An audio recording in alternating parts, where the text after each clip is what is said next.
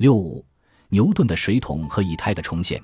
一个人只有在年轻时才能发明真正新颖的东西。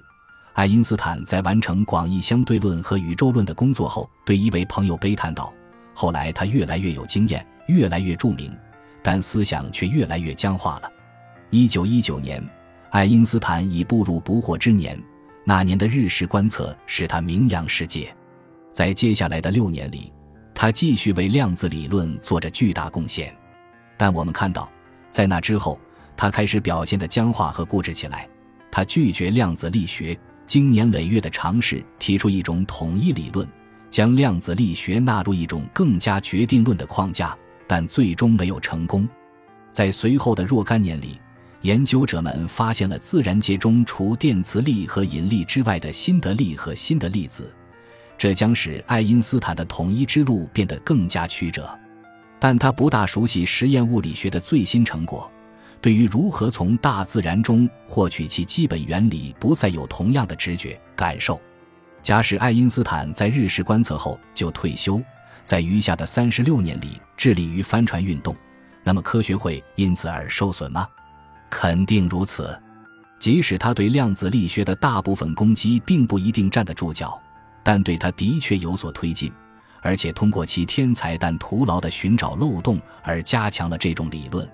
这引出了另一个问题：为什么爱因斯坦在四十岁之前要比四十岁之后创造力强那么多？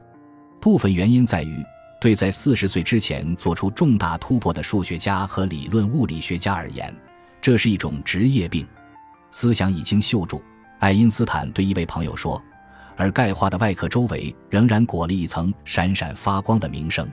更加具体的说，爱因斯坦的科学成功部分来自于他的反叛精神，他的创造性与不服从权威有关。他对旧秩序没有感情依附，因此可以毅然颠覆它。这种顽固曾经很奏效，但是现在他用早期放荡不羁的态度换来了中产阶级家庭的舒适，却又开始固执的相信。场论可以保持经典科学的确定性和决定论，于是这种顽固开始对他不利。若干年前，在完成了一九零五年那些著名论文之后不久，他已经开始担心这种命运。不久，我的思想将陷入贫瘠和停滞，那时只能悲叹年轻人的革命精神了。他曾对奥林匹亚科学院成员索洛文表示过这种担忧。现在，在多次取得成功之后，一些年轻的革命者感到这种命运的确降临到了他身上。爱因斯坦后来发表了一条极有启发性的评论：“为了惩罚我对权威的蔑视，命运把我自己变成了一个权威。”于是毫不奇怪，二十世纪二十年代，爱因斯坦又放弃了他早期提出的一些大胆的新观念，例如。他曾经在其1905年著名的狭义相对论论文中将以太概念斥为多余，但在完成了广义相对论之后，却又总结说，广义相对论中的引力是刻画了空虚空间的物理性质，充当着一种能够传播扰动的介质，并称这是一种设想以太的新方式。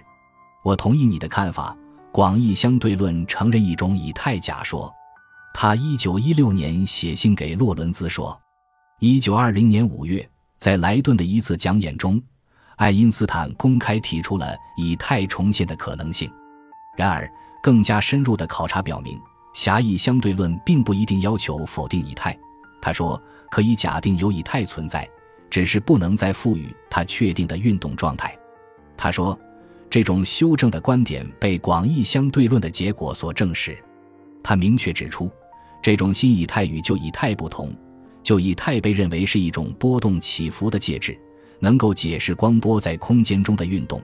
而他在这里重新引入这一思想是为了解释旋转和惯性。如果他选择了另一个术语，或许可以避免某些混乱。但在演讲中，他明确指出他是有意重新引入以太概念，否认以太的存在，最后就意味着空虚空间没有任何物理性质。这种见解不符合力学的基本事实。为了能把加速和转动都看作是某种实在的东西，除了可以观察到的客体之外，还必须把另一种不可察觉的东西也看作是实在的。以太概念又一次获得了一种思想内容，这种内容当然同光的机械波动说的以太内容大不相同。依照广义相对论，空间已经被赋予了物理性质，在这种意义上说，存在着一种以太。没有以太的空间是不可思议的，因为在这样一种空间中，不但光不能传播，而且空间和时间的标准也不可能存在，因此也就没有任何物理意义上的时空间隔。但是又不可认为这种以太会具有那些有重介质所特有的性质，也不可认为它是由那些能够随时间追踪下去的粒子所构成。运动概念不适用于以太。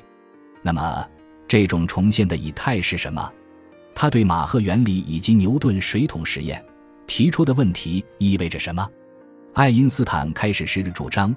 就像马赫曾经主张的那样，广义相对论将旋转解释成一种相对于空间中其他物体的运动。换句话说，如果你位于一个在空虚空间中摆动的水桶中，宇宙中没有其他物体，那么就没有任何方法说明你是否在旋转。爱因斯坦甚至写信给马赫说。他的原理得到了广义相对论的支持，他应当为此而高兴。爱因斯坦曾在一封致施瓦茨希尔德的信中表达过这一观点。施瓦茨希尔德就是那位在战争期间从俄国前线写信给爱因斯坦讨论广义相对论的宇宙学含义的优秀年轻科学家。惯性仅仅是物体之间的一种相互作用。而不是与观察到的物质相分离的空间本身的一种效应，爱因斯坦曾经说，但施瓦茨希尔德不同意这种看法。四年之后，爱因斯坦又改变了想法，在其莱顿讲演中，爱因斯坦一反1916年对广义相对论的阐释，承认他的引力场论蕴含着的空虚空间具有物理性质。悬浮于空虚空间中的物体的力学行为不仅取决于相对速度，而且取决于它的旋转状态。这意味着空间被赋予了物理性质。他承认，这意味着放弃马赫原理。马赫的思想，即惯性源于宇宙中所有遥远物体的存在，蕴含着这些遥远物体能够瞬时作用于物体，即使它们相距遥远。爱因斯坦的相对论并不接受瞬时的超距作用，甚至引力也不能瞬时发生作用，而只能通过遵守光速极限的引力场的变化才能发生。相对于遥远物体的加速所受到的惯性阻力，预先假定了一种超距作用。爱因斯坦在讲演中说：“由于现代物理学家并不接受这种所谓的超距作用，他便重新回到了能够充当惯性效应介质的以太上来。”这个问题仍然富有争议，但爱因斯坦似乎至少在莱顿讲演中认为，根据他目前所理解的广义相对论，牛顿水桶中的水将会冲上桶壁，即使它在一个空荡荡的宇宙中旋转。与马赫可能的预言相反，格林写道：“即使在一个空荡荡的宇宙中，你也将感到被压向旋转水桶的内壁。”在广义相对论中。空的时空为加速运动提供了一个基准，将水推向桶壁的惯性是因其相对于杜圭场的旋转而引起的。现在，爱因斯坦把这种场重新解释为以太，而且这种杜圭场无法还原为物质。结果，爱因斯坦不得不面对这样一种可能性，即广义相对论并不必然消除绝对运动，至少是相对于时空杜圭的绝对运动概念。这并不完全是倒退或回归到十九世纪的以太概念，但它是一种更加保守的看待宇宙的方式，而且代表着与爱因斯坦曾经拥护的马赫的激进主义的决裂。这显然使他感到不舒服。他的结论是，要想消除独立于物质而存在的以太，最好方法就是发现那种难以捉摸的统一场论，那将是多么美妙啊！以太与物质的这种对立将会逐渐消失，他说：“通过广义相对论，整个物理学将变成一个完备的思想体系。”